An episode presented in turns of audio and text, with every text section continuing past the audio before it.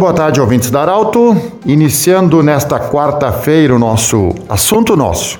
E hoje nós vamos conversar com o Padre Roque Rames, ele que é coordenador da pastoral da Diocese de Santa Cruz do Sul e também assessor de imprensa da Diocese de Santa Cruz do Sul. Nós vamos conversar sobre o início da quaresma, vamos conversar também sobre o dia do jejum que muitos fazem hoje, diante do dia de sacrifício, de jejum e abstinência.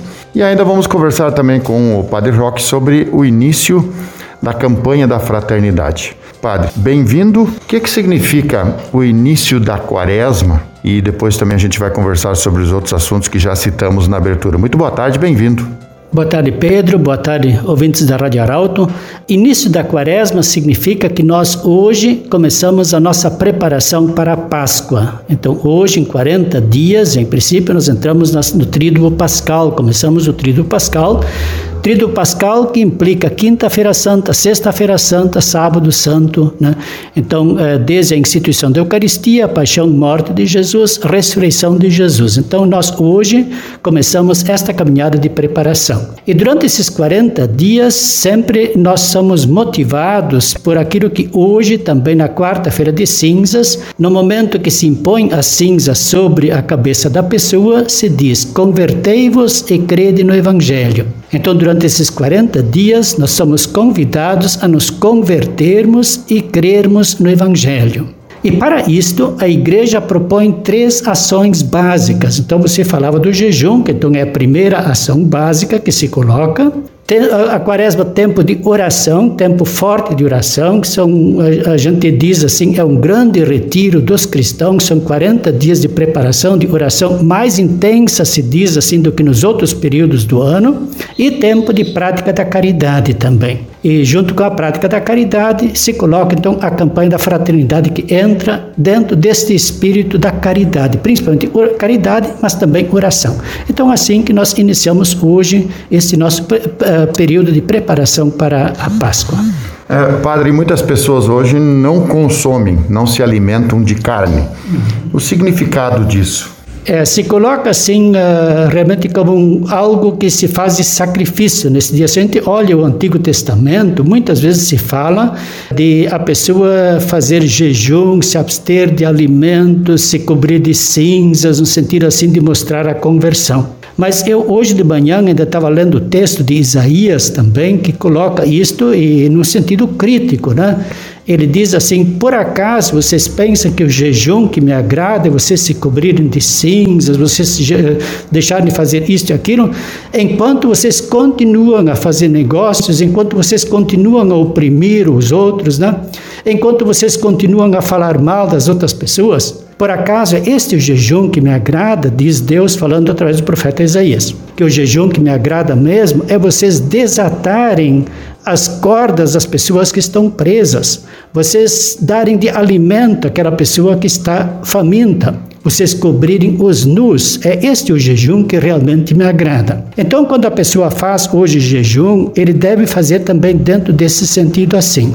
Por causa disso, a igreja hoje também ela diz: não adianta só eu jejuar durante o dia de hoje e depois de noite me empaturar ou amanhã fazer banquete, tá?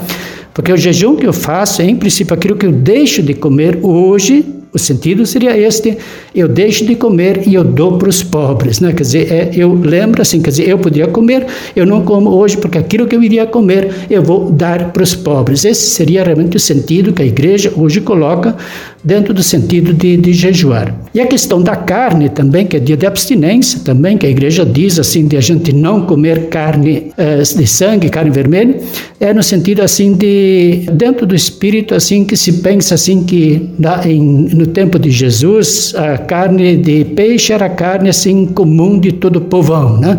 Então era uma coisa rara, difícil. Então por causa disso entrou, mesmo que hoje já, se nós olhamos os últimos documentos da igreja, a igreja não fala mais quase de não comer carne vermelha neste dia.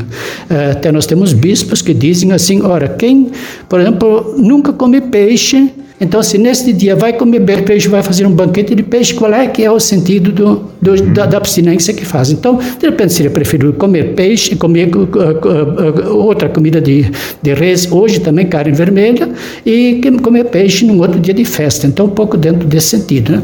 É a questão também de autenticidade, se nós olharmos assim. Padre, a campanha da fraternidade desse ano?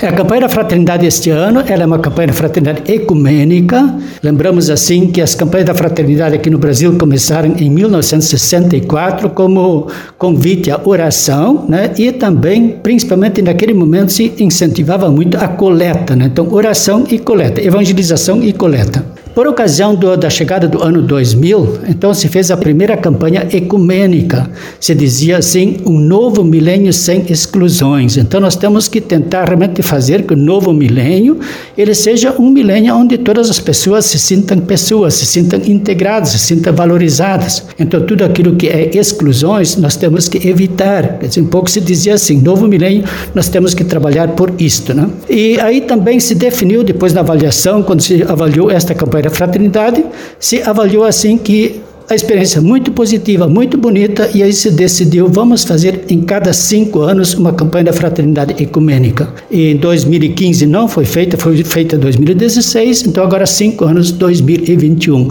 É uma campanha da fraternidade que se coloca realmente como um grande convite neste ano, diz assim, fraternidade e diálogo, compromisso de amor, quer dizer, este é o grande enfoque que se dá neste ano. Conversamos com o Padre Roque Rames, coordenador da Pastoral da Diocese, Diocese de Santa Cruz do Sul e também assessor de imprensa. Grande abraço, o assunto nosso volta amanhã. De interesse da comunidade, informação gerando conhecimento, utilidade é prioridade.